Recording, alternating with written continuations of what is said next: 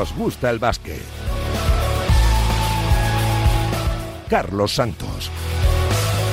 Y tenemos que empezar con un rotundo no a la guerra y con Víctor Palmeiro al frente de la parte técnica. ¿Qué tal? ¿Cómo estáis? Bienvenidos una semana más a Nos gusta el básquet, que esta vez va a ser más ah, geopolítico prácticamente que nunca debido a una invasión sin sentido de Rusia sobre Ucrania que por supuesto también está afectando al mundo del deporte y en especial al del baloncesto, que ya si de por sí tiene suficientes guerras en los últimos años, ahora se le añade también esta incertidumbre en torno a la participación o no de los equipos rusos y al futuro que tendrán estos en las eh, competiciones. No se ha puesto de perfil el mundo del deporte, tampoco el del baloncesto, y desde ayer eh, tienen prohibida la participación en la Euroliga, el CSK, uno de los 11 fundadores de la competición, el Zenit de San Petersburgo, Xavi Pascual, y el Unix Kazán, además del Lokomotiv Kuban, en la Eurocup se va a seguir monitorizando la situación y si no cambia y si no se firma la paz eh, pronto, se va a anular todos los resultados de los equipos rusos de esta temporada, se rehará la clasificación y se terminará esta Euroliga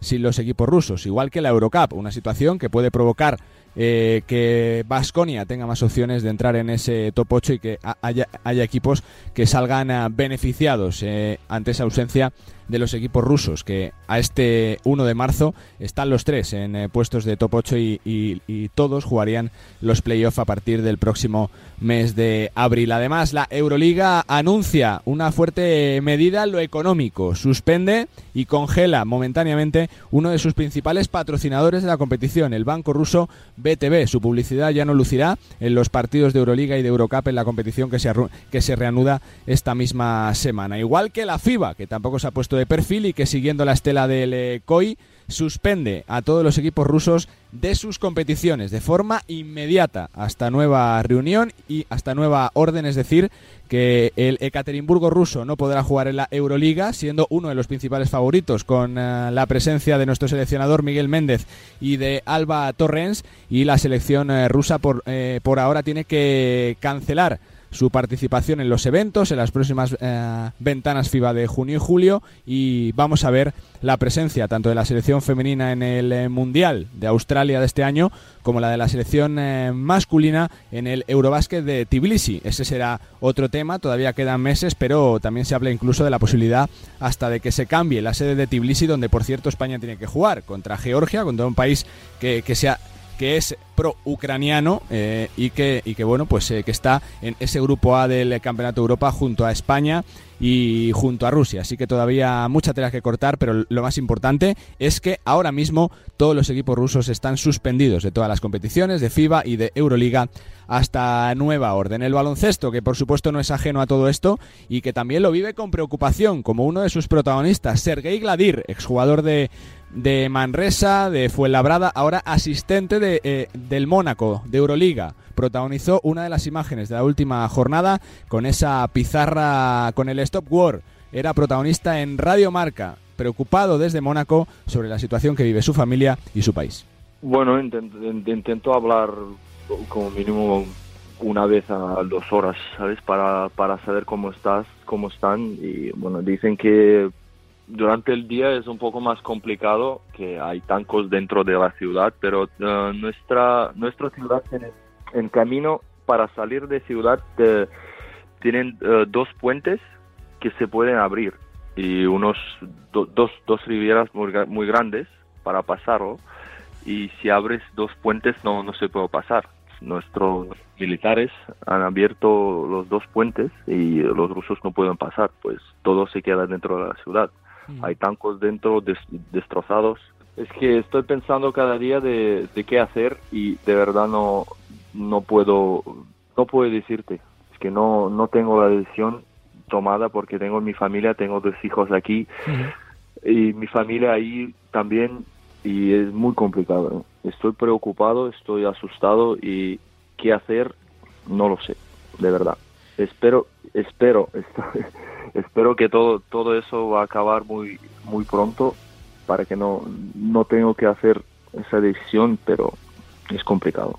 Testimonio que encoge el corazón, el del ucraniano Sergei Gladir. Todo el ánimo, por supuesto, para toda la gente que lo está pasando mal en esta sin razón y en esta invasión sin ningún sentido de Rusia sobre Ucrania. Pero más allá de todo el eh, conflicto, en lo deportivo vuelve la Euroliga, que lo hace con enfrentamientos interesantes y con Barça y Madrid peleando por esa primera y segunda posición. Parece que no se les va a escapar, salvo catástrofe, y, con un Vasconia, eh, como decíamos, con posibilidades de top 8. El Barça, además, que amplía las buenas noticias, eh, renovando el contrato hasta final de temporada de Dante Exum, un jugador que llegó con la temporada empezada por la lesión de Corey Higgins y que ha convencido a todos en la sección de que tiene que ser importante y más todavía con la lesión y con la recuperación larga del MVP de la pasada Copa del Rey de Corey Higgins. Eso en, cuanto a la Barça en una Liga CB que también volverá a su actividad después de dos semanas de parón por la Copa del Rey y por las ventanas FIBA y que lo hace con un protagonista de lujo, con Sana Musa, el eh,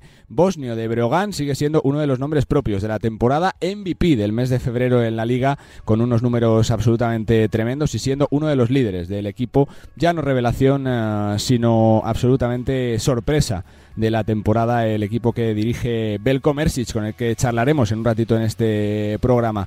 Y además, eh, una buena noticia, y es la clasificación para la segunda fase de la selección española, de los chicos de Escariolo, que siguen compitiendo como nadie en las ventanas, demostrando el enorme valor del jugador español y en un partido muy difícil ante Ucrania, eh, por lo emotivo, por lo mental, por eh, por la previa tan eh, dura que tuvo con esos eh, bombardeos en eh, Kiev, bueno, pues sacó España el carácter, con un gran Joel Parra sumó la tercera victoria de la fase de clasificación, que unida a los resultados, bueno, pues hace que tengamos ya plaza en la segunda fase, que eso será, será ya otro cantar en la NBA. Primeras sensaciones positivas de la pareja Harden en beat. Parece que puede haber química, que puede, que puede haber eh, sorpresa y que puede convertir a los Sixers en uno de los favoritos en el este a hacer grandes cosas en la NBA. De los españoles, poquito que rascar. Una semana más. Juancho sin eh, protagonismo en eh, Utah.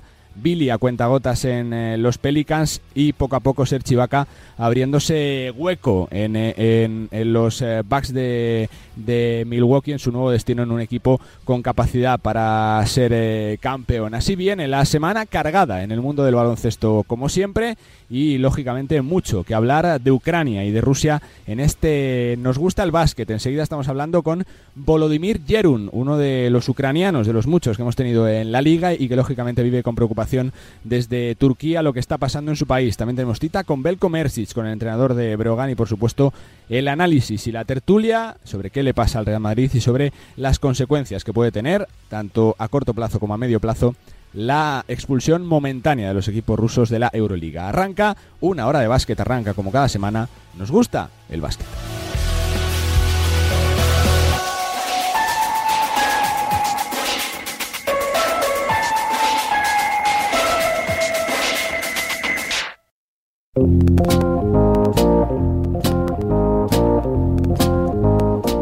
Lógicamente tenemos que poner los ojos en Ucrania. Nadie es ajeno a lo que está pasando, a ese país eh, que fue absolutamente invadido por eh, Rusia hace cinco días y que sigue viviendo una situación absolutamente dantesca, triste y la verdad que difícil de creer en el año 2022. Tengo que dar las gracias a nuestro siguiente protagonista por su tiempo. Está en Turquía, es jugador del Buyuksemexe de, eh, de allí de, Turquía. Le conoceréis porque ha sido canterano del Barça, porque ha jugado en el eh, Breogán de Lugo, en el Unicaja de Málaga y es Volodymyr Gerun. Bolo, ¿qué tal? ¿Cómo estás? ¿Todo bien? Ah, vale, no bien, pero estoy aquí. Estamos en, esta situación muy difícil, pero estoy aquí seguro y no puedo hacer nada. ¿sabes? Mi familia ya ahí en Ucrania y ellos están seguros por ahora, pero estoy preocupado para mi país, ¿sabes? Lo primero es si sientes miedo por lo que le pueda pasar a tu familia allí, eh, en Ucrania. Oh, claro, uh, siempre estas cosas no, no, no, sabes qué va a pasar uh, en una hora porque ellos uh, empiezan esta guerra muy, muy rápido en el medio de la noche y tú no puedes saber qué va a pasar. Y todos nosotros vemos el vídeos de las raquetas y las bombas, todo lo que pasa y claro, todo de nosotros tenemos el miedo que va a pasar. Parece imposible de creer, ¿no? Que esto pase en 2022, que Rusia invada Ucrania sin una razón de peso es eh, tremendo, ¿no, Bolo? Ya, es, estas cosas, es, todo el mundo sabe lo que pasa, y, pero yo creo que la, la idea eh, y, las noticias que, eh, que mm, vean la, la gente de, de Rusia son diferentes que las noticias ven del resto del mundo. Y yo creo, yo creo que las cosas que hacen los soldados de Rusia con el lavado de cerebro, esto es un acto de terrorismo directo, porque mm, yo creo que ellos eh, no saben 100% lo que hacen, porque realmente nosotros, eh, los misma gente con, con rusos, y es, nosotros la misma gente, y por esto es, duele, duele más, porque ellos, como nosotros, y hacen estas cosas. ¿Y ves solución? Porque da miedo lo que pueda pasar. Es difícil hacer una predicción, especialmente en mi posición, porque yo no soy político y toda mi información viene de leer las noticias y ver eh, lo que dice otras cosas que dice nuestro presidente. Por ahora no sé, pero yo uh, tengo ilusión que este, ellos paran de matar a nuestra gente y no tengo idea ahora qué va a pasar. Supongo que en tu cabeza lo último que piensas es en jugar, ¿no? Eres profesional, lo tienes que hacer, pero se hace realmente difícil, ¿no? Estar concentrado con el equipo y tratar de pensar en baloncesto. Sí, es. Yo no, si no tengo mucha energía para ponerla en el baloncesto, pero es mi trabajo y necesito hacerlo. Y yo, tú lo viste que hacen eh, mis compañeros de Ucrania, ellos juegan contra España y juegan muy bien y yo sé que muchos de estos jugadores tienen la familia que vive en estas regiones que, que ah, han atacado más. Y esto es la cosa es muy difícil. Y ellos juegan y por esto mil gracias a ellos, pero esta cosa, cosa muy, muy durísima. Ya que lo mencionas, ¿qué sentiste cuando ves el partido, no? Eh, eh, de tus compañeros, supongo que orgullo, ¿no? Por tener que jugar un partido tan, tan, tan complicado, ¿no? Sí, es, yo me sentí el orgullo, como siempre, como cuando yo veo mi, ah, los colores de mi país y es, ya está, solo orgullo para para mis compañeros, para mi país. ¿Y tu familia qué te cuenta? Yo no sé si están preocupados, con miedo, si se han tenido que esconder, si se han ido del país, Bolo. ellos están en casa y ellos no van, eh, no van a correr. Y que pase lo que pase, ellos preparan para todas las eh, situaciones y por esto cuando no sabes qué va a pasar es, es, el peor, pero ellos no van a correr, ellos en casa, por ahora están seguros y, y ya está. Vamos a esperar el próximo día. Te lo pregunto claramente, ¿te irías al frente si te llaman para defender tu país o no, Bolo? Mm, yo, yo no voy, pero ah, yo creo que la gente de, de mi edad, si ellos pueden, ellos van a defender. Pero yo creo que todos los eh, atletas o jugadores, mm, nadie, nadie va ahí. ¿Te ha parecido blanda la Euroliga al, al, no expulsar a los equipos rusos de la competición y permitirles que jueguen en, países neutrales o no, Bolo? Yo creo que es una, es una peña que ellos dicen que ellos necesitan jugar en una cancha neutral o como se llaman.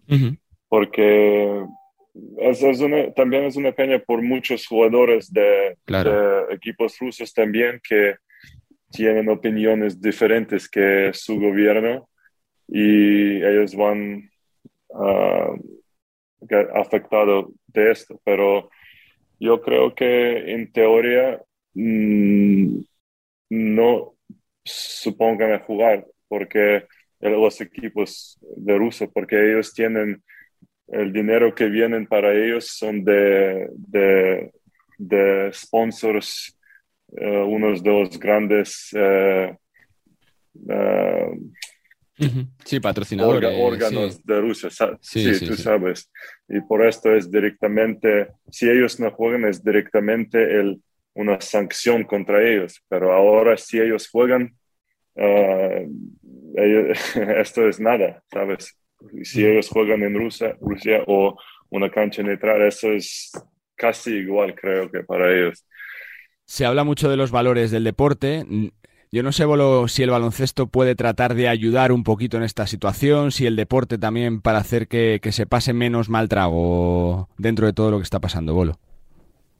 Yo no creo que van a ser la gente más feliz, pero yo creo que eh, va a ayudar para poner las noticias afuera, como, como lo viste de ayer, la, todo el pabellón de Córdoba está poniendo de nuestro equipo y, y en el, toda la noche en todo el Twitter, en Instagram puedes ver estas noticias sobre nuestro equipo. Y esto es otra manera de uh, ponerlo tus ideas sobre la paz y estas cosas creo que puede ayudar, pero no creo que va a hacer gente más feliz en este momento. Claro, y cierro preguntándote por ti, por lo mal que lo estás pasando, por estos días tan difíciles, si has llorado mucho en estos días.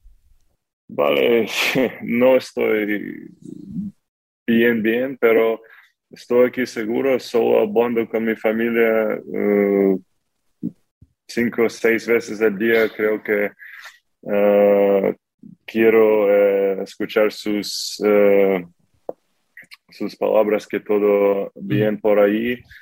Y no, claro que no creo que hay ucraniano que duerma bien ahora, ¿sabes? Y estas cosas son normales en estas situaciones estoy siempre pensando en una cosa, parar esta guerra y parar que muere más gente.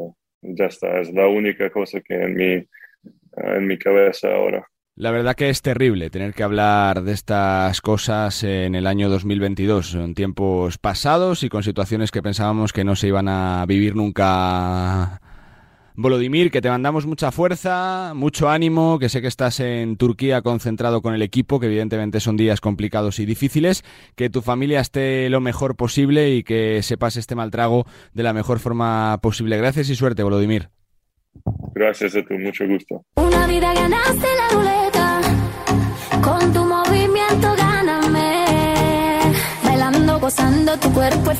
bueno, pues eh, después de escuchar a Volodymyr eh, Yerun, lógicamente muy tocado desde Turquía, donde está concentrado con eh, su equipo, con el Buyulk Metse, tenemos que hablar también de cómo se está viviendo en Rusia la situación, ¿no? Lógicamente con las últimas noticias que, que suspenden de forma absolutamente inmediata la participación de los equipos rusos tanto en la Euroliga como en la Eurocup, como en la FIBA, como en la, femenina, con el caso del Ekaterimburgo de Miguel Méndez y de Alba Torrens, y queremos ver un poquito las consecuencias que puede haber eh, sobre el terreno, ya no de cara a lo que queda de temporada, sino para la próxima. Y para ello tenemos comunicación con David de la Vega, eh, le seguiréis muy bien por eh, Twitter, básquet barra baja de la Vega, con la información de la BTV, con su libro Retratos tras el telón de acero, y bueno, pues pues eh, eh, eh, gran conocedor de lo que está pasando en Rusia y del baloncesto.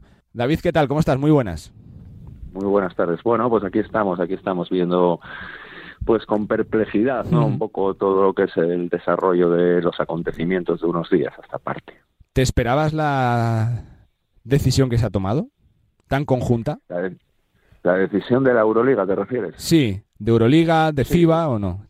¿Te lo esperabas? Sí, sí, sí, por supuesto. Una vez, eh, desde el momento en el que empezó, eh, se empezaron a comunicar las salidas de los jugadores de, de los clubes rusos y desde el momento que se empezó pues a percibir el ambiente que había en lo que es en todo el mundo en general hacia bueno pues todo lo que sea ruso en este caso pues es perfectamente plausible todo todo lo que ha acontecido lo que te llega de allí, que es eh, eh cómo están ah, tristes, eh, con algo de incertidumbre por saber qué va a pasar, se confía en una solución pronta que, que, que, intente que se normalice lo máximo posible antes de que finalice la temporada o no, David.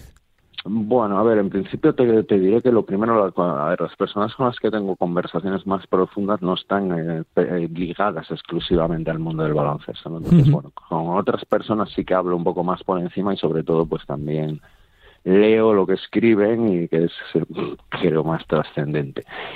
Ahora mismo hay una corriente que es, eh, o bueno, una especie de, de mal menor que se quiere ver, que es como decir, bueno, ahora que ha sucedido esto, vamos a tener por fin la oportunidad de desarrollar el trabajo con la cantera y desarrollar el trabajo con jóvenes. Hombre, a mí personalmente me suena un poco, pues, eh, como me suena, ¿no? A guardar las, las apariencias.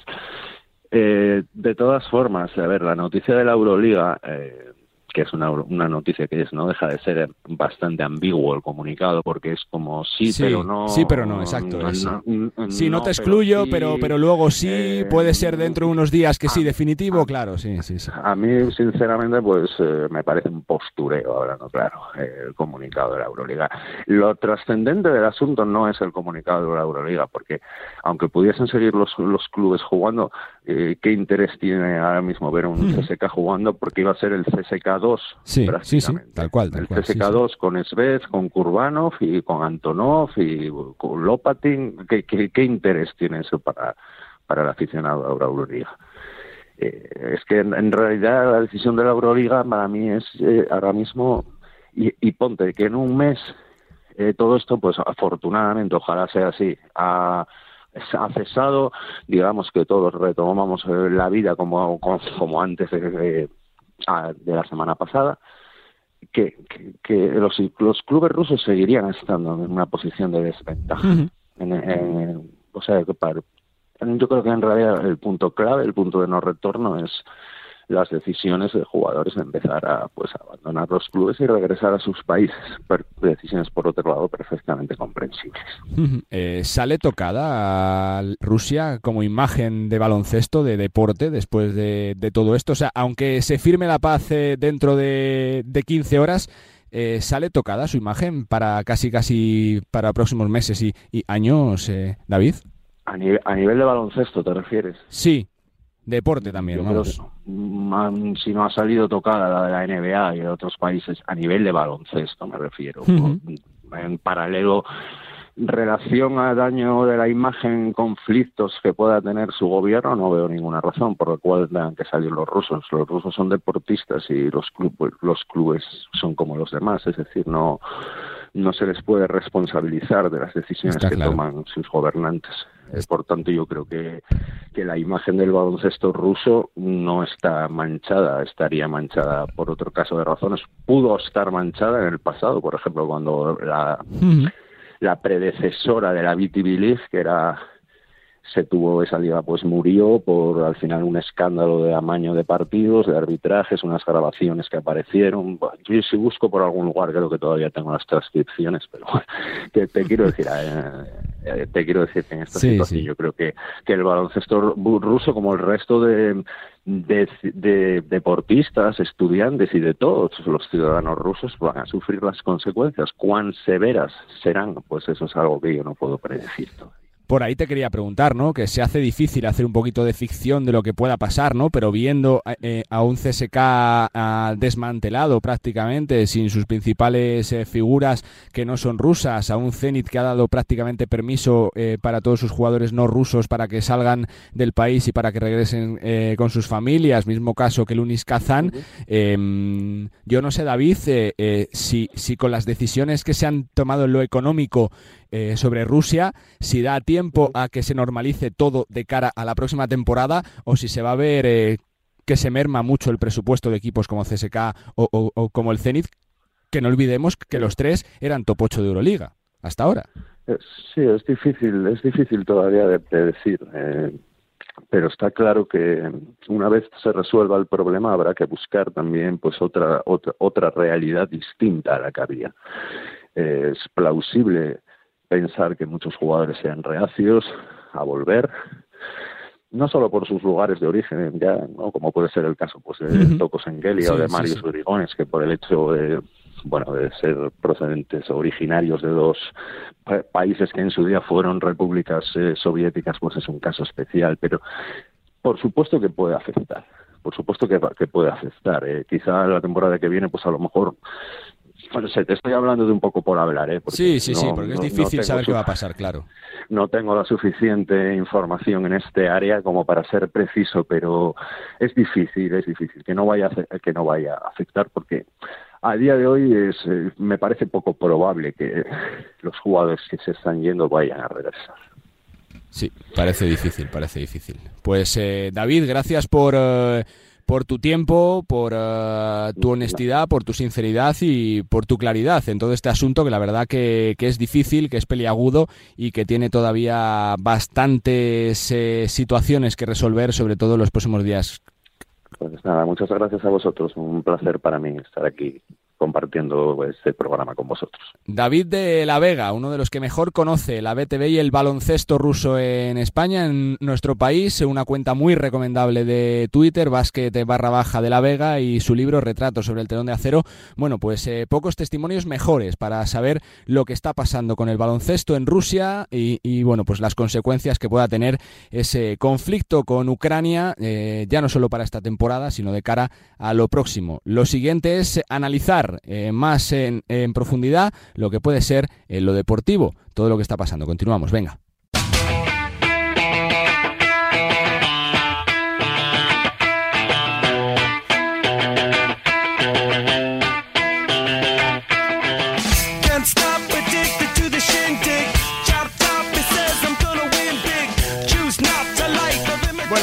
Si conseguimos poner un poquito de luz a todo lo que está pasando. Parece que de momento se congela la participación de todos los equipos rusos en Euroliga y en FIBA después del comunicado de hace apenas un ratito de la FIBA donde hasta nueva noticia se alinea con el COI, con el resto de federaciones y suspende la participación de los equipos rusos. Esto también afecta a la selección, aunque no al 3x3. Tres señorías para analizar todo lo que está pasando en el mundo del baloncesto. Saludo a, Miguel Lois desde Basket News y desde Tazón. Saludos Miguel, ¿qué tal? Muy buenas. ¿Qué tal? Muy buenas. Saludo a Alex Madrid desde Eurohubs y Dazón. Hola Alex, ¿qué tal? ¿Cómo están? Muy buenas. Muy buenas, ¿qué tal? Y desde OK Diario está Paco Rabadán. Paco, ¿qué tal? ¿Cómo estás? Hola Charlie, ¿cómo estás? Todo bien. Bueno, vamos a, vamos a comenzar, Miguel por tu primera sensación, ¿no? Yo creo que es algo que se veía venir. Quizá no es del todo justo que todos los rusos paguen eh, justos por pecadores, pero cuando viene algo así es difícil el que alguien se pueda poner de perfil, ¿no? Bueno, yo creo que tras esas primeras horas un poco de, primero caóticas, ¿no? Cuando nos despertamos todos el jueves pasado con las noticias de, eh, de esa invasión a Ucrania, pues hmm. evidentemente bueno, son momentos de, caos, de, incertidumbre, de preocupación y los que tienen que tomar decisiones, bueno, es muy fácil escribir un tuit en 10 segundos, pero las decisiones se tienen que tomar dentro de dentro de marcos jurídicos, dentro de, una negociación colectiva. Bueno, viendo un poco cómo se han alineado, como decías ahora, ¿no? El comité, FIBA, FIFA, UEFA, eh, bueno, en general todas las instituciones sí que parece que es un poco la decisión unánime y un poco el clamor que pedían muchas voces. Mm, yo considero que hay, eh, bueno, que pagan, como decías, ¿no? Justo por pecadores. no, tengo muy claro que deportistas o según qué club, ¿no? Porque algún otro club sí que es cierto que está representando a, al ejército rojo, ¿no? Pero eh, me parece que quizás algunos, bueno, acaban al final eh, recibiendo esos daños colaterales que, entiendo que son lógicos, pero bueno, también entiendo que es una situación muy compleja. Yo creo que mm, en general a todos nos, eh, nos eh, salimos perdiendo con, con, esta situación. Evidentemente, Ucrania por, por razones obvias, ¿no? Pero a nivel de, de, competición y de deporte creo que también es una muy mala noticia, ¿no? Esta situación, después de la pandemia, que han sido dos temporadas muy complicadas, parecía que esta pues dentro de algunos aplazados, pues más o menos transcurría con normalidad y de nuevo nos encontramos ante un panorama deportivamente hablando desolador y que evidentemente aleja seguro al aficionado en este tramo final de, de Euroliga y de Eurocup. Me quedo con eso, ¿no, Alex? Que, que si el baloncesto ya estaba golpeado, con esto ya es, es algo realmente duro, ¿no? Que, que ahora tengamos que, competir si los equipos rusos, que no se sepa si van a jugar, si no van a jugar, con qué jugadores, cuándo, es algo de lo que el baloncesto eh, seguramente va a tardar en recuperarse, ¿no? Llevamos dos años, va a ser prácticamente ya dos años de, de temporadas extrañas, ¿no? La primera eh, creo que ya fue demasiado sorprendente, ¿no? Esa, eh, cuando se paró la competición mm. completamente, sí. cuando se suspendió la segunda, al final eh, se mantuvo durante prácticamente todo el año, especialmente aquí en España sin, sin público, y este año que, bueno, pues con las suspensiones, los aplazamientos, pero más o menos se podía llevar a, a cabo la temporada, pues de repente llega esto que, eh, bueno, pues ojalá, ¿no? Ojalá puedan volver a jugar los equipos rusos, porque significaría que terminaría, habría terminado el conflicto muy pronto, pero es cierto que lo más probable o lo que todo hace indicar es que no vamos a tener más partidos de equipos rusos hasta final de temporada, ¿no? Lo cual es eh, pues otro golpe a la competición eh, continental que yo creo que está sobreviviendo a, a, duras penas. Paco, se ha hecho un poquito de lo que se tenía que hacer con el deporte, ¿no? Eh, si se han tomado decisiones políticas de calado, el eh, deporte va a ir de la mano, ¿no? Con esto. A ver, yo lo que creo es que se está preservando la seguridad de los jugadores, claro, ¿no? Claro. Y que viajar hoy en día a Rusia, pues es un riesgo, ¿no? Y que mucha gente se negaría. Entonces, yo creo que las organizaciones han tomado la decisión que tenían que tomar y ahora simplemente eh, hay que ver hasta cuándo dura esta situación, si vamos a tener otra temporada con asterisco, que es lo que apunta, y nada, y estar tranquilo. Yo lo que sí veo es que sobre todo estamos perdiendo el baloncesto ruso Claro, también. sí, sí. O sea, como consecuencia de todo esto, mm, vamos a entrar en una recesión importante para ellos, van a perder poderío económico para Totalmente. fichar y para hacer cosas.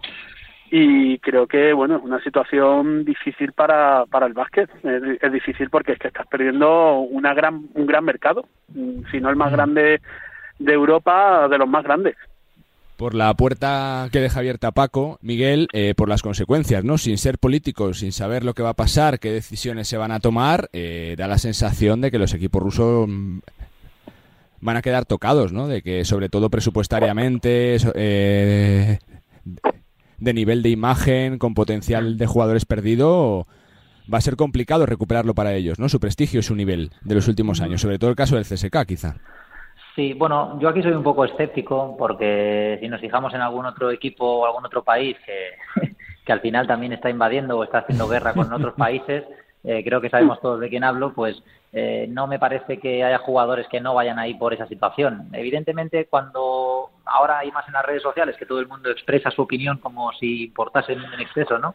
Pero mm, bueno, ahora todo el mundo parece muy fácil, ¿no? Hacer el mensaje, no, Rusia va a sufrir económicamente tal, los jugadores no querrán ir. Bueno, ya veremos, ¿no? ya veremos eh, qué ocurre Pero cuando vamos a ver, todo. Miguel, que, que aquí lo que manda es la pasta, ¿no? Y tú has visto con lo Sí. que vale el rublo hoy. No, sí, sí, claro, no, no, por supuesto, pero, pero lo que vale hoy, vamos a ver qué, qué ocurre Bueno. en, los, en próximos meses. Eso, es- eso es evidente y, y que al corto y que en el corto plazo está claro que Rusia va a sufrir eh, muchísimo y que la imagen de esos, eh, mm, insisto, yo creo que más el CSK que los demás clubes, eh, pero Sí, sé sí, que van seguro, a sufrir seguro. eh, seguramente una- una- un daño eh, reputacional. Pero también hay muchos contratos que están por cumplir y que no sé si, es tan fácil jurídicamente romperlos unilateralmente, pero me refiero que yo soy un poco escéptico en, en, en- el medio plazo si Rusia va a sufrir tanto como ahora mismo estamos hablando. Yo creo que en el corto plazo segurísimo, porque como decía ahora Paco, ¿no? es que el rublo está como está eh, devaluado, pero bueno, mm, yo creo que al final sabemos cómo funciona el negocio y, me extrañaría también que, todo aquello acabase cayendo en el largo plazo. Y se abre un panorama, Alex, totalmente diferente también, ¿no? Para el mercado, porque está claro que jugadores como Schengelia, como Grigonis, tienen complicado regresar al CSK después de, de haberse marchado, sobre todo el caso de Toco, de sus eh, supuestas eh, declaraciones en eh, Georgia. Se abre una, una perspectiva diferente, ¿no? Para según qué equipos de fichar, eh, ya no para ahora, sino desde junio. Yo creo que, bueno, eh, es cierto que va a depender mucho de- del hecho de cuánto se prolongue todo el conflicto, pero has mencionado, por ejemplo, dos jugadores que es cierto que eh, bueno, pues sus países siempre han tenido algún que otro problema eh, o grandes problemas con, Rusia, ¿no? Y, yo creo que les llega eh, más de cerca. Toco, sin ir más lejos, tuvo muchas críticas cuando fichó por el Chesca. Y, y, bueno, los jugadores lituanos sabemos que, que siempre, bueno, está esa enemistad, ¿no? Y yo creo que en, en, su caso va a ser más difícil volver, pero también tienen que solucionar los contratos, que no va a ser eh, ni mucho menos algo sencillo, pero está claro que no van a querer ir a pabellones que, bueno, si se prolonga el conflicto, aunque se pueda jugar, eh, van a tener seguramente muchas protestas en las afueras de los estadios y en el caso del Chesca en particular, pues es, bastante complicado, pero, pero bueno, a ver si eh, si se abre esa, esa ventana para, para fichar jugadores, lo cierto es que eh, entrarían muchísimos nombres en juego. Ya, por ejemplo, se me ocurre Will Clyburn, que además terminaba contrato este verano. Eso es son jugadores de muchísimo calado. Eh, recordemos que es que los tres equipos rusos de Euroliga estaban en puestos de playoff. Mm. Por lo tanto, tienen, eh, van a tener muchísimo mercado eh, si, si terminan desvinculándose de sus equipos.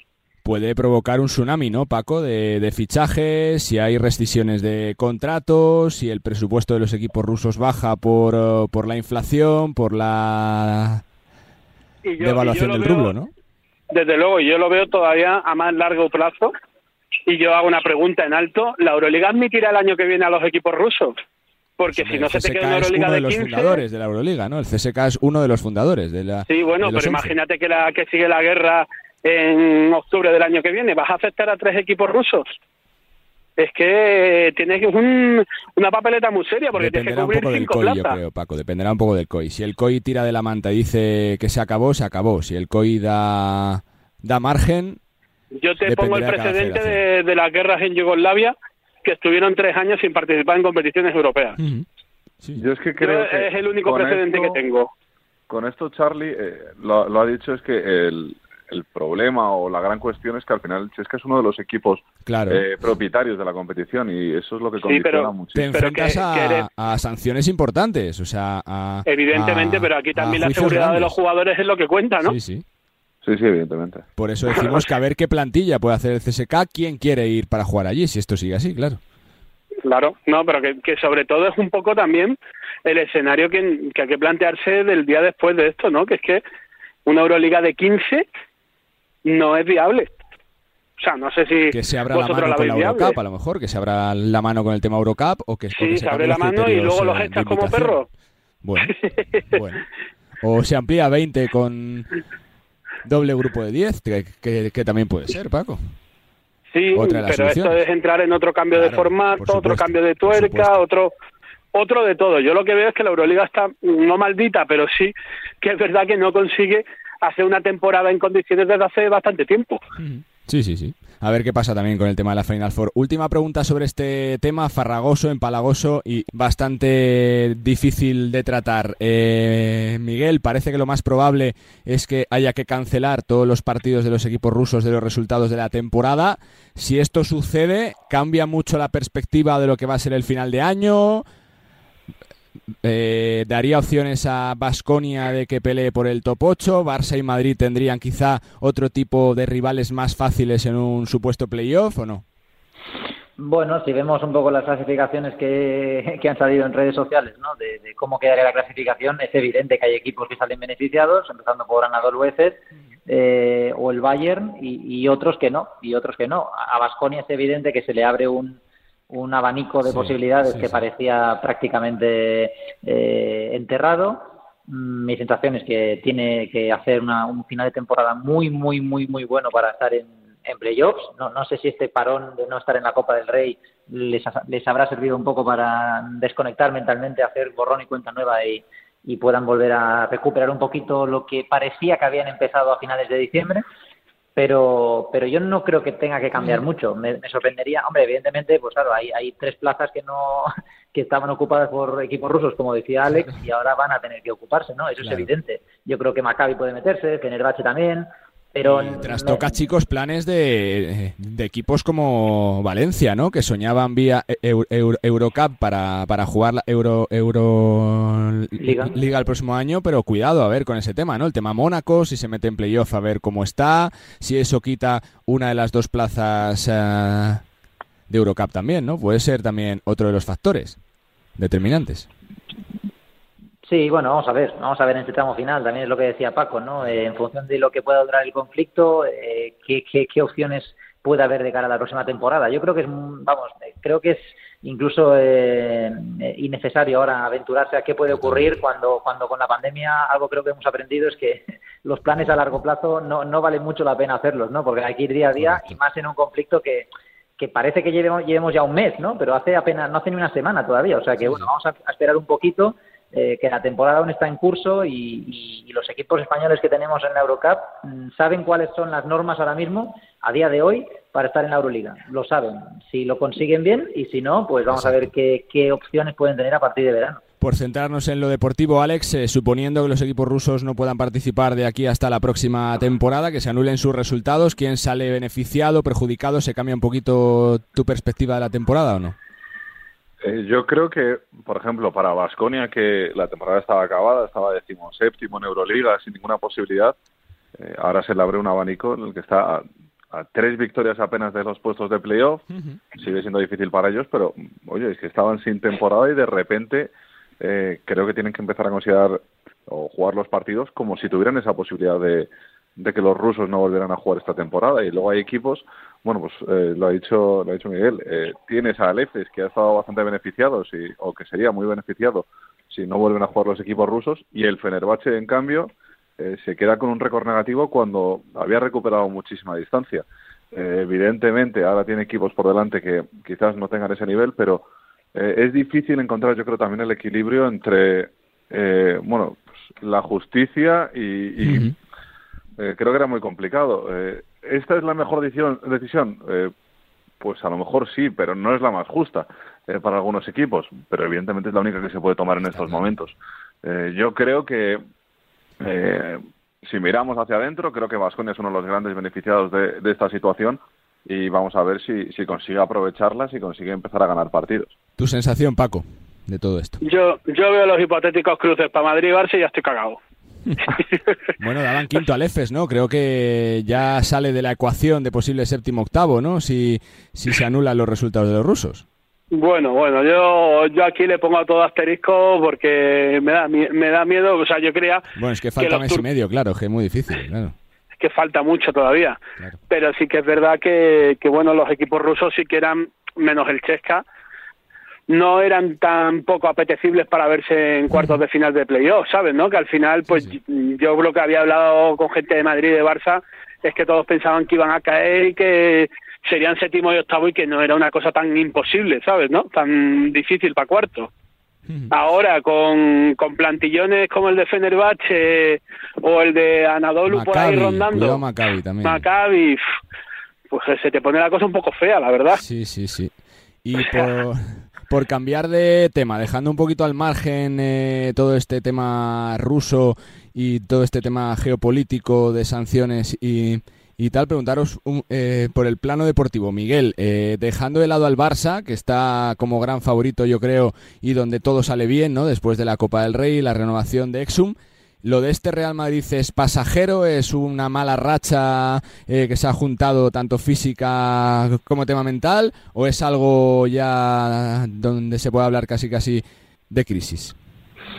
Hombre, yo creo que es compatible hacer un mix de todo lo que has dicho, ¿no? Yo creo que hace un mes el, el Madrid desde el mes de noviembre creo que solo había perdido un partido, mm. fue en el Palau en, Euro, en Euroliga y desde, bueno, sí que es cierto que en las últimas semanas creo que son cinco derrotas de los últimos once partidos, ¿no? Algo así, sí. coincidiendo además con la final de Copa.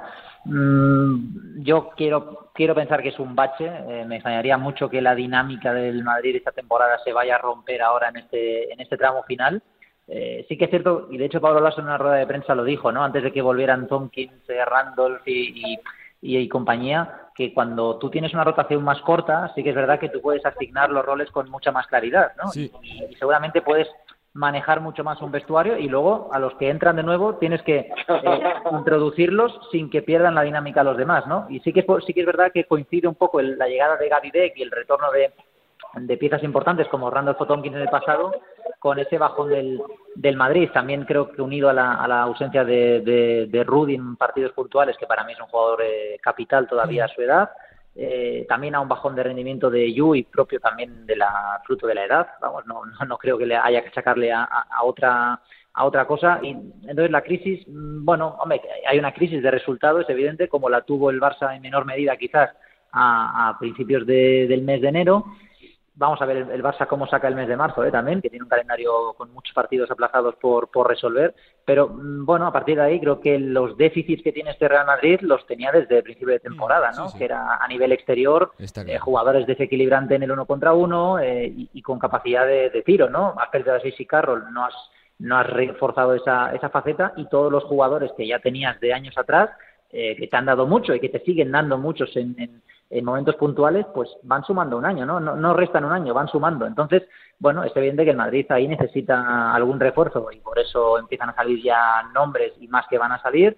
Mm, bueno, yo creo que está bastante claro dónde Madrid tiene que meter billetes este verano para, para iba a decir para volver donde, de donde ha bajado, pero es que no ha bajado de ningún sí, lado, sí. ¿no? Porque al final, la final de Copa... Tiene un gran rival también. Eh, sí, no, no, pero que al final... Delante, la, está la, claro, ¿no? Claro. Sí, ¿no? Y al final eh, estás eh, en Euroliga y ACB con el mismo balance prácticamente que el Barça sí. y la final de Copa eh, juegas con tus armas, que es evidentemente intentar bajar el tanteo y no la ganas por pequeños detalles y si Gaby Deck mete la bandeja quizás hay una prórroga y vete a saber, ¿no? O sea que bueno, que, que, a veces exageramos todos mucho y cuando Madrid o Barça pierden muchos partidos, muchos entre comillas, cuatro o cinco, parece que eh, bueno se hace el mundo gigante y yo creo que no hay para tanto. Paco, tu diagnosis del Real Madrid, si este equipo siempre que se duda suele levantarse y, suele hacerlo con rabia, con furia y de la mejor forma posible, yo no sé si esto es una, una simple mala racha, si es una tendencia, más allá de que se ha visto lógicamente que la plantilla tiene que, que fichar, que hacen falta refuerzos, eh, si es algo realmente eh, casi casi de crisis lo que le pasa a este Real Madrid. Bueno, yo Charlie lo que veo es que el Madrid tiene que creer en el plan. Como está ahora tan de moda el plan, tiene que creer en que ahora pues ha llegado una nueva fase en la que todo el mundo tiene que bajar el culo, que no hay privilegios para nadie y hay que abrazar la bandera de la defensa, de la intimidación y de sacar a los rivales por físico. Es que no es todo lo contrario que se ha jugado al Madrid de Lazo en muchos años, pero es la única manera que tienen de ganar al Barça y de hacer, mmm, creo que, grandes papeles durante la temporada. Es verdad que no es un estilo que case mucho con lo que está acostumbrado el Palacio, pero es que Bastante ahora mismo la plantilla eh, que tiene es lo que hay. cicatero ese Madrid, ¿eh, Paco? Bastante cicatero, digo, que cicatero ladrillete ese Madrid, ¿eh? De 60 puntos, ¿eh? Bueno, pues es que es lo que hay. O sea, tú quieres ganar, eh, juegas 60 puntos. ¿Quieres palmar? Juega 80. Es tan sencillo como eso. O sea, el Madrid lo tiene que tener claro. Lo que pasa es que los jugadores son los primeros que tienen que creer en el plan y hasta el propio Lazo debe convencerse de que esa es la manera. Si no, el Madrid está esta temporada pues amortizado. Veremos si llega a la Final Four si no creen en el en el plan ultra defensivo y físico. o sea, es que no sé si alguien lo ve de otra manera, pero es que creo que el Madrid tiene un camino muy fácil que seguir, que es jugar así, y si vuelve a las andadas de dejarte remontar 16, 17 puntos como hicieron en la final de Copa, pues ya te va a pasar lo de siempre. Es que te va a pasar la de siempre. Es que, ¿en qué equipo pierde una, fi un, una final teniendo esa ventaja? Pues uno que, que no ha sacrificado todo lo necesario, ¿no? Y que creo que hay seis o siete jugadores que están en una sintonía y en un esquema y hay cuatro o cinco que están pensando en otra cosa. Entonces, si no consigues que los 12 jugadores remen en la misma dirección, pues al final te estrellas. Por cerrar, Alex, eh, se hablará mucho seguro, ¿no? Lo que resta de temporada del Real Madrid, falta mucho por delante, faltan dos meses, dos títulos en juego. Si algo tiene este equipo es ese gen eh, campeón, ese, ese carácter cuando peor eh, parecen las cosas, pero sí que está claro que, que se tiene que reforzar bastante, ¿no? Que tiene que completar esa revolución de la plantilla. Bueno, las notas no se ponen, perdón, las notas no se ponen nunca a mitad del curso, se ponen siempre al, al final y creo que ahí es donde va a terminar de, verse donde debe o no reforzarse el Real Madrid. Sí que es cierto que ves condicionantes, especialmente en la dirección durante toda la temporada, pero al final del curso es donde realmente van a ver eh, dónde necesitan eh, reforzarse. Es cierto que también eso incluye un problema, que muchas veces si has tenido un problema recurrente a lo largo de la temporada, eh, a veces dos meses o un mes incluso te soluciona. Eh, pongo un ejemplo, imagínate que ahora eh, Williams Goss vuelve a ser un jugador o es un jugador importante y, y de repente en la final de la CB eh, sí, anota 20 puntos por Randolph partido. otra vez, ¿no? El Randolph de antes o el Tompkins de antes, claro. Claro, eh, que encima eh, lo ha hecho muy bien Miguel. Creo que es muy difícil incorporar a jugadores que han estado durante mucho tiempo lesionados en, en un equipo. eh, si luego, por ejemplo, aparecen esos jugadores y, y te tienes que repensar si continúan o no, en el caso, por ejemplo, de Tompkins, si termina contrato, eh, a veces esos problemas terminan siendo, son soluciones a final de la temporada, pero se repiten la temporada que viene. Por lo tanto, eh, eso de poner las notas al final creo que es lo que va a tener que tener en cuenta el Real Madrid. Si de verdad tiene que medir únicamente el tramo final de campeonato o realmente hacer un... revisar todo el curso. Eso es. Pues eh, vamos a ver, porque todavía, como dice Alex, quedan eh, casi tres meses de campeonato y tiempo habrá para sacar conclusiones, para señalar culpables, para señalar ganadores y para ver cómo tiene que desenvolverse los despachos de todos los equipos de cara a la próxima temporada. Señores, que es un placer. Muchas gracias. Un abrazo. Un abrazo. Miguel Lois desde Basket News y desde Dazón, Alex Madrid desde Eurohoops y desde Dazón y Paco Rabadán desde OK Diario para darnos su opinión, su pincelada de lo, de lo que está pasando en el mundo del baloncesto, que no es ajeno a esa invasión de Rusia sobre Ucrania y bueno, pues eh, prácticamente con todos los equipos rusos fuera de las competiciones de forma momentánea hasta que la situación cambie. Seguramente se haga difícil pensar que de aquí a final de temporada se pueda ver una cierta normalidad y puedan competir, pero lo que será más importante es ver las consecuencias que tiene a futuro de todo esto. Nosotros que queremos profundizar un poquito más en todo el tema y tenemos todavía protagonistas con los que hablar. Venga.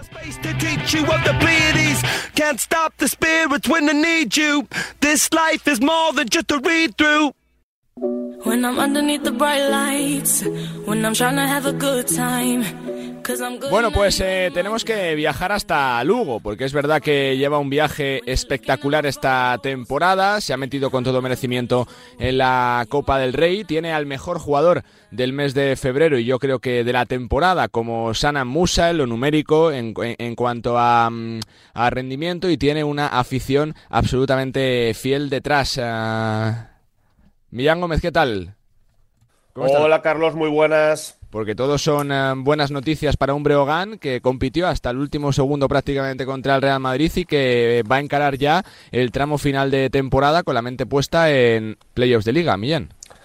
Pues sí, porque Brogan comenzó la temporada ya de forma sobresaliente, lleva una racha de ocho victorias en diez partidos jugados en, en casa, pese a tener dos brotes en dos momentos concretos, en enero y, previamente en noviembre. Viene de competir hasta el último momento ante el, todopoderoso Real Madrid y sobre todo en el último partido en casa ganar por 17 puntos a todo un equipazo como Valencia Basket que llevaba cinco victorias consecutivas y 10 de las últimas 11 en partidos oficiales. Y tenemos comunicación con el entrenador de Breogán desde hace ya algún mes como Belko Mersic. Belko, ¿qué tal? ¿Cómo estás? Muy buenas. Hola, muy buenas. Todo bien. Bueno, Todo bien son. entrenamiento, descansando. un poco. Eso es. Son cinco semanas, creo, ya las que llevas, Belko, pero estás eh, disfrutando, ¿no? Se te ve feliz eh, en Lugo con el equipo.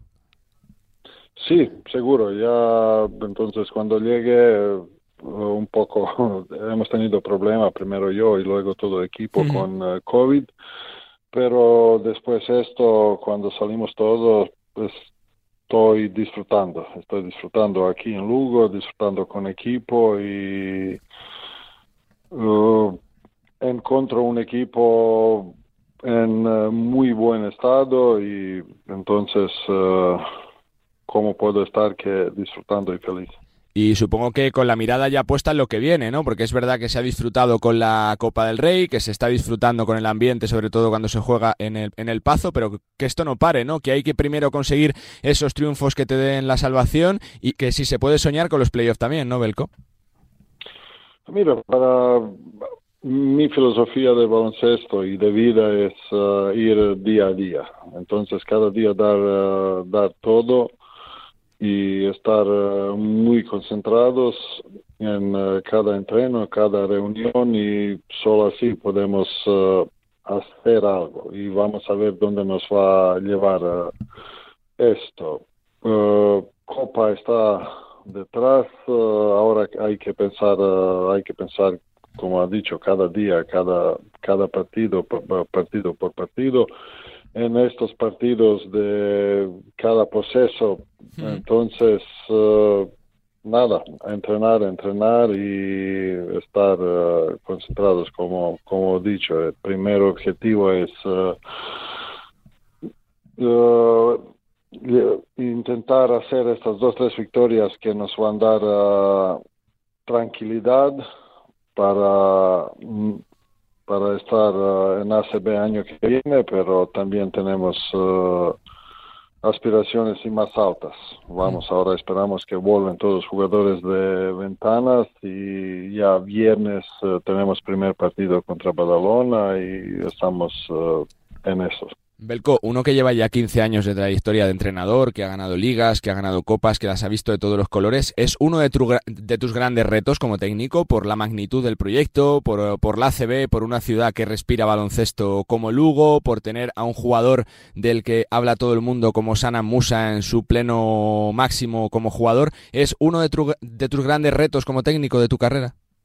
Sí, seguro que es uh, precioso. Siempre, siempre es difícil, pero como dije antes, uh, vamos uh, día por día en estos intentar mejorar como equipo y como, como jugadores y como personas y nosotros como entrenadores también.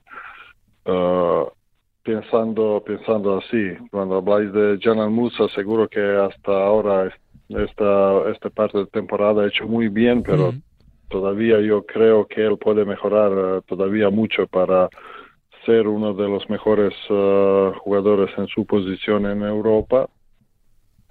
Y estamos, eh, estamos disfrutando, pero para luego disfrutar más hay que, hay que trabajar más duro cada día y poner cada uno de nosotros un, un reto más arriba, una barra, mirar este techo más arriba cada día. Dejo ya, Millán, que te pregunte Belco, pero ya que lo nombras, eh, Shannon Musa, es verdad que lo conocíamos hace años porque tú lo hiciste debutar con 16 años en Cedevita. No sé si fue todo demasiado pronto para él y si le ha venido bien eh, jugar en un, en, un equipo como Breogán, que, que prácticamente es una referencia, si le ha permitido volver a ser ese fantástico jugador que tanto prometía, Belco? Mira, seguro que eh, en este momento, hace cinco o seis años, él pensaba que en este momento va a estar en NBA o, o unos equipos de Euroliga como, como mínimo. Pero también es verdad que ha hecho este verano una un, eh, un, movimiento muy bueno uh, elegir uh, ir jugar a Breogán donde uh, donde podría tener mucho balón y disfrutar en juego tener muchos minutos en campo y hacer errores para para ser mejor en el futuro. Pero como he dicho antes todos, todos los grandes jugadores eh, siempre quieren más, siempre quieren más, pero esto más no llega si no, si no entrenas eh, cada día máximo, si no te quedas después de entrenamiento tirar más y yo quiero de él eh, que sea líder, pero le dije muchas veces este año, ya en este mes, que el líder no es solo para venir en partido y meter más puntos, líder es cada entreno es, uh, exprimir más de sus uh, compañeros, llevar todos a un nivel más, más alto y espero que, estoy seguro que puede hacer eso. Belco, durante esta semana de, de, parón de selecciones has tenido entrenando con el equipo a Mateo Díaz, un base que, que está cedido en, en, Cáceres, va a cumplir el próximo domingo 20 años, base argentino, ya estuvo la temporada pasada en el Brogan. ¿Cómo lo estás viendo en estos entrenamientos? Mira, es la primera vez que lo vi, eh, hemos pensado que en este parón es bueno que viene para que lo veo uh, como es y me sorprendió a positivo. Uh, tiene un cuerpo, parece que no es físicamente fuerte, pero sí que es. Uh, entonces tiene, tiene esta cespa argentina, es muy competitivo, tiene carácter, tiene liderazgo en estos entrenamientos que lo vi y espero que en este último dos, uh, dos meses de liga de en Cáceres que mejore y creo que año que viene puede, puede volver aquí en Breogán. Desde tu llegada a Lugo has incidido mucho en que el equipo puede mejorar a nivel defensivo si crees que estás viendo ahí una evolución positiva y si sobre todo se demostró en bastantes momentos en el partido contra Valencia o mismamente contra el Real Madrid en, Copa del Rey en Granada. Sí, creo que hemos, eh, hemos mejorado un poco. Todavía no es esto que, que yo pienso que equipo puede, puede ser, pero contra, contra Real Madrid eh, metiendo 67 puntos hemos estado en partido. Entonces, uh, llevar un Madrid a 73 puntos creo que es un, un éxito bueno y creo que todavía podemos mejorar, tener más responsabilidad en cada defensa, mejor balance defensivo, Uh, mejor uh, cerrar rebote porque algunas veces uh, nos despistamos y no hacemos esto que, que es fundamental en baloncesto. Entonces, una transición defensiva muy, muy buena y, y cerrar rebotes. Jugando con uno contra uno son tres fundamentos fundamentales muy, muy importantes para jugar buenas defensas. Belco, yo te quiero preguntar por uh, tu primera experiencia, ¿no? Con la afición de, de, Breogán, sobre todo en esa Copa del Rey, ¿no? Donde prácticamente hubo muchísima gente desde Lugo, del club que, que apoyó, uno que, que, viene de un país eh, balcánico, que, que se vive el baloncesto y todo el deporte con pasión. ¿Te ha sorprendido positivamente ver cómo se vive el baloncesto en Lugo, Belco? Sabía antes que Lugo es una ciudad de baloncesto, que el baloncesto es el primer uh, deporte más importante en, uh, en la ciudad para, para afición y sabía que va a apoyar mucho equipo, pero también uh, debo ser sincero y decir que esto contra Valencia era muy, muy uh, bueno, también equipo jugado bien, con este apoyo de público era un ambiente muy bueno y luego esto en Granada también eh, se desplaza desplazado mucha gente de aquí y nos apoyaron uh, mucho. Es más como entrenador, Belko, uno que ha sido seleccionador croata, ¿qué pasa en Croacia? Que cuesta sacar talento, ¿no? Yo no sé si la crisis que ha habido ya ha afectado, porque es verdad que la selección eh, ya no está tan puntera como antes eh, de Europa, ¿no, Belko? Yo no sé si cuesta más sacar jugadores.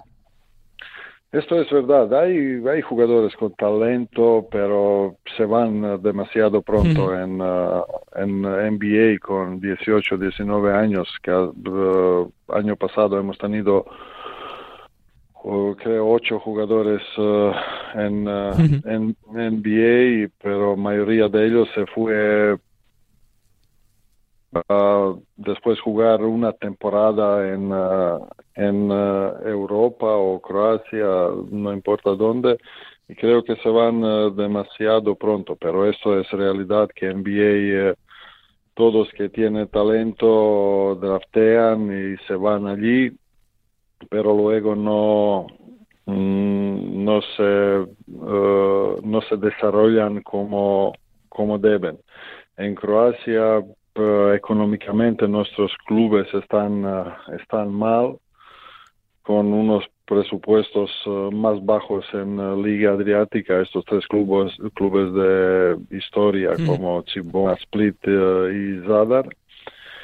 y si no, sabes, si no tienes grandes equipos, jugadores no pueden eh, desarrollarse eh, desarrollarse bien y luego como somos país pequeño, no tenemos una base grande con estas uh, que en ventanas, por ejemplo, no pueden jugar claro. jugadores de NBA y Euroliga y nosotros falta 10 mejores jugadores. Y con equipos uh, débiles no tenemos no tenemos otros 15 de nivel. Entonces y se cambian mucho cada cada cada año entonces es es difícil hacer un equipo eh, Dos que me quedan y ya remata Millán. Belko, en, en, tus conversaciones con Sana Musa te ha dicho algo de la temporada que viene, está centrado en día a día, porque se habla mucho, ¿no? De que puede tener eh, pretendientes de equipos eh, de Euroliga, de equipos top. Eh, se hablaba incluso su seleccionador, ¿no? De que tenía pinta de Real Madrid la próxima temporada. ¿Tú le ves en, en, un, en, un, en un puntero o no? Uh, Mira, Janan uh, está muy centrado uh, para ser uh, mejor posible aquí en Lugo y no, no piensa mucho qué va a ser en futuro. Esto es en manos de su agente y cuando viene un momento oportuno van, van a hablar. Y una que te tengo que hacer antes de rematar con lo deportivo, eh, cuando uno ve lo que está pasando en Rusia, eh, en Ucrania, ¿Te hace recordar lo que pasó en los Balcanes hace 30 años, Belko, no? Sí, uh, me recuerdo muy bien. Yo tenía 20 años uh, en este momento y uh, es una es una cosa muy muy difícil, especialmente ahora para gente en, en Ucrania. Pero como veo, todo el mundo está muy muy metido en eso y espero que no va a pasar uh, esto que ha pasado, uh, pasaba en Croacia y Bosnia en este momento. Belko, jugaste tres temporadas en Unicaja Málaga, siendo un jugador muy importante. De hecho, cuando volviste allí, eh, recibiste una ovación eh, tremenda, ganaste una Copa Corach, el primer título en su momento con el con Unicaja precisamente, paradójicamente, unos días después fuiste a jugar a Lugo y marcaste, anotaste 25, 25 puntos. ¿Cómo ves desde la distancia la situación actual deportiva de Unicaja? Es difícil, uh, es difícil hablar, hablar de fuera. Uh, debes estar dentro para, para opinar, uh, opinar de algo. De fuera veo que después unos años gloriosos que ahora están uh, buscando para encontrar encontrar un sitio. Entonces uh, creo que gente que está allí va a ser uh, va a ser bien y en futuro que Málaga volverá donde debe estar.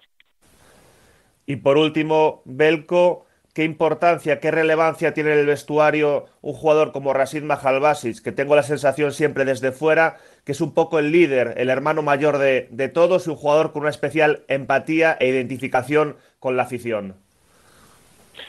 Mira, él es un jugador uh, con mucho talento, mucho talento, también tiene mucha mucha experiencia y seguro que uh, como es uno de los líderes del equipo. Y entonces tiene es muy importante nuestro equipo en campo y en vestuario también uh, entonces uh, uh, has dicho muy bien es un hermano mayor de de todos de todos los compañeros Belko, pues que te agradezco mucho tu tiempo, que te dejamos descansar, disfrutar sobre todo y preparar lo que queda esta parte final de temporada tan bonita, pero donde también hay grandes retos por delante.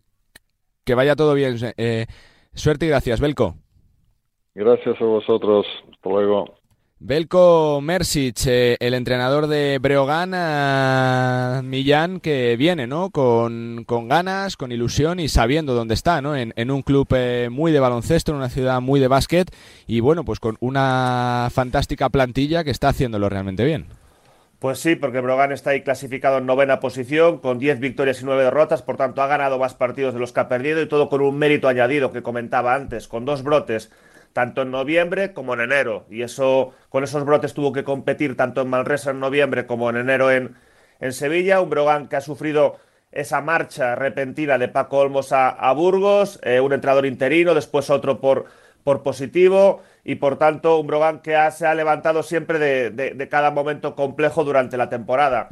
Belco ha incidido desde su llegada en mejorar a nivel defensivo y también que el objetivo del equipo, después de la permanencia, por supuesto, es intentar llegar a, a playoff y en esa dinámica está después de ser tan competitivo en Copa del Rey y después de ganar por 17 puntos el último partido en Liga contra Valencia. Ahora visita el viernes en partido aplazado al Juventud y dos días después también visita a Andorra. Fuerte abrazo, Millán.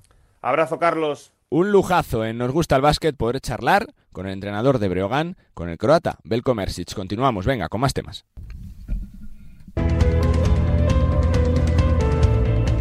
Pues después de charlar con Belko Mersic, con uno de los protagonistas también de los últimos meses en la ACB, después de su llegada a Breogán y de lo que está haciendo con el equipo lucense en el poquito tiempo que, puede estar con los gallegos, nos vamos. Cerramos este Nos gusta el básquet, dando las gracias a Víctor Palmeiro, que ha estado en la parte técnica, haciendo que esta hora de radio haya sonado a la perfección en un día difícil, extraño, donde se ha hablado menos de lo deportivo y más de lo geopolítico, del ISI, de lo que puede pasar después de la invasión eh, rusa sobre Ucrania y de las consecuencias que está teniendo con la suspensión inmediata de todos los equipos rusos en las competiciones, tanto en FIBA como la Euroliga, del CSK, del Unis Kazán, del Zenit de San Petersburgo, del Ekaterimburgo ruso de la femenina y las consecuencias que pueda tener a nivel selección de cara al Mundial femenino del 22, al Mundial de Australia de este verano y al Eurobásquet, porque recordamos que España jugará en ese grupo A contra Georgia y contra Rusia de momento en Tbilisi, en Tiflis,